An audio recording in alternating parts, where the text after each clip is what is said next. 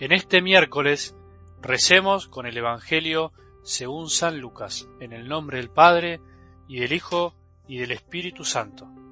Jesús convocó a los doce y les dio poder y autoridad para expulsar a toda clase de demonios y para curar las enfermedades, y los envió a proclamar el reino de Dios y a sanar a los enfermos, diciéndoles, No lleven nada para el camino, ni bastón, ni alforja, ni pan, ni dinero, ni tampoco dos túnicas cada uno. Permanezcan en la casa donde se alojen hasta el momento de partir. Si no los reciben, al salir de esa ciudad, sacudan hasta el polvo de sus pies en testimonio contra ellos. Fueron entonces de pueblo en pueblo anunciando la buena noticia y curando enfermos en todas partes. Palabra del Señor.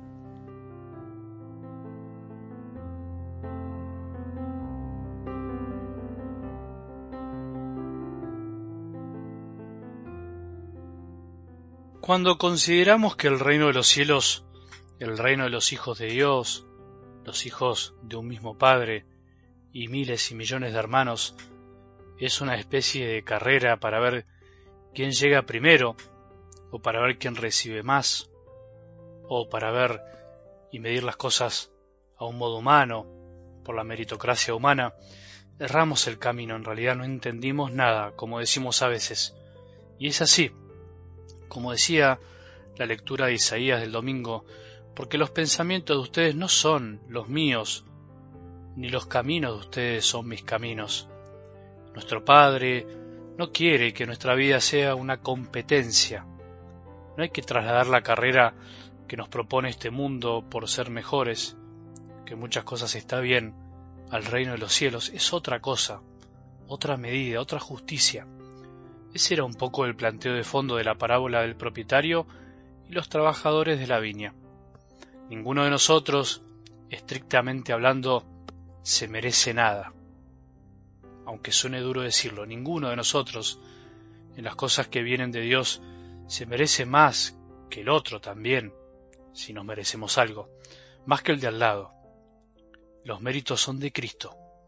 Él pagó nuestras deudas. Y claramente al final de los tiempos, al final de nuestra vida, y a eso se refería la parábola, recibiremos el mismo regalo, el regalo del cielo, todos por igual, hayamos trabajado muchísimo, más o menos, o muy poco. El tema no está en el tiempo, en la cantidad, sino en haber aceptado la invitación de Dios. Por eso hay que salir del esquema de la meritocracia humana. Vuelvo a repetir, no se aplica al reino de Dios. La meritocracia será aplicable en otros temas. Así no piensa nuestro Padre. Hay que alegrarse de trabajar por Él desde ahora, alegrándose de que nos haya llamado a servirlo.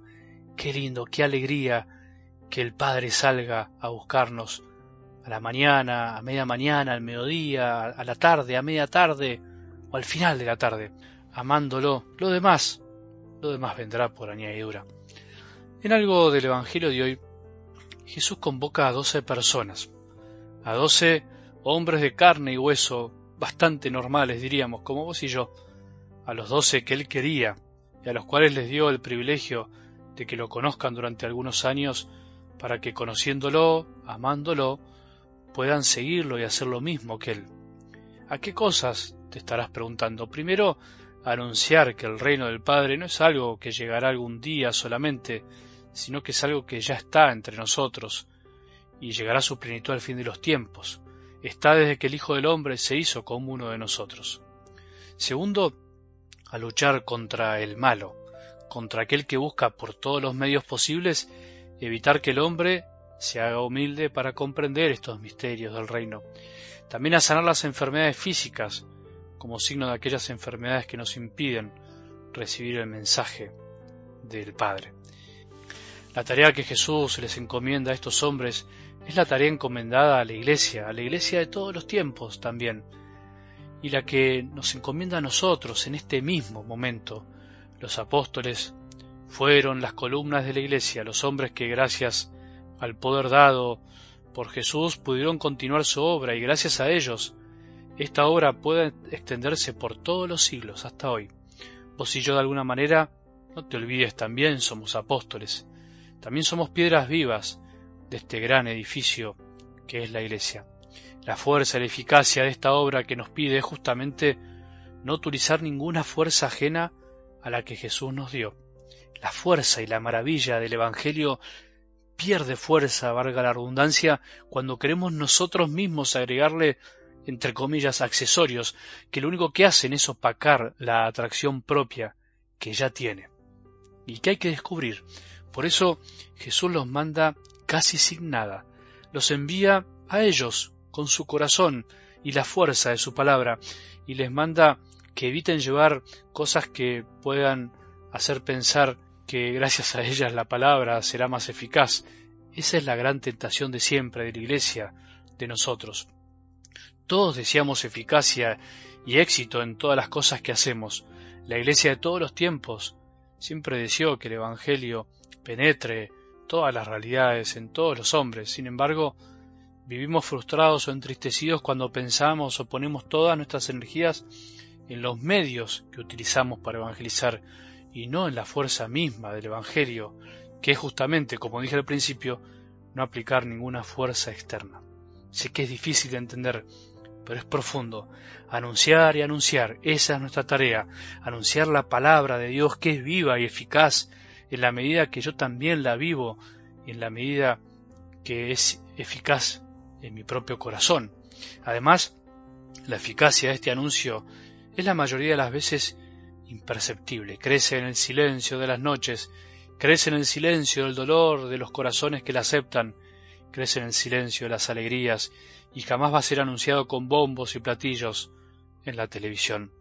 Mucho se habla de estas cosas, de que la Iglesia debe saber anunciar el mensaje de Jesús, de que nosotros tenemos que saber utilizar distintos medios de comunicación para llegar mejor al mundo.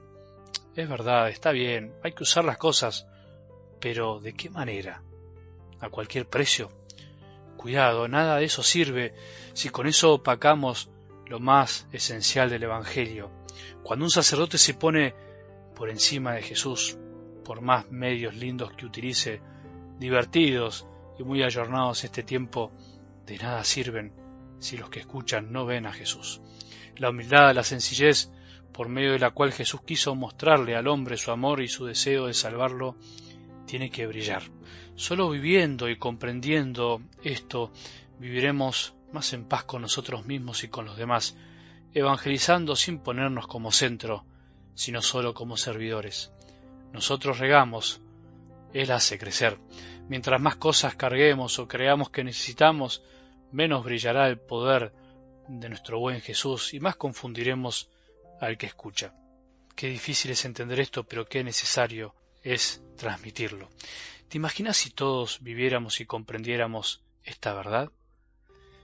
Que tengamos un buen día y que la bendición de Dios, que es Padre misericordioso, Hijo y Espíritu Santo, descienda sobre nuestros corazones y permanezca para siempre.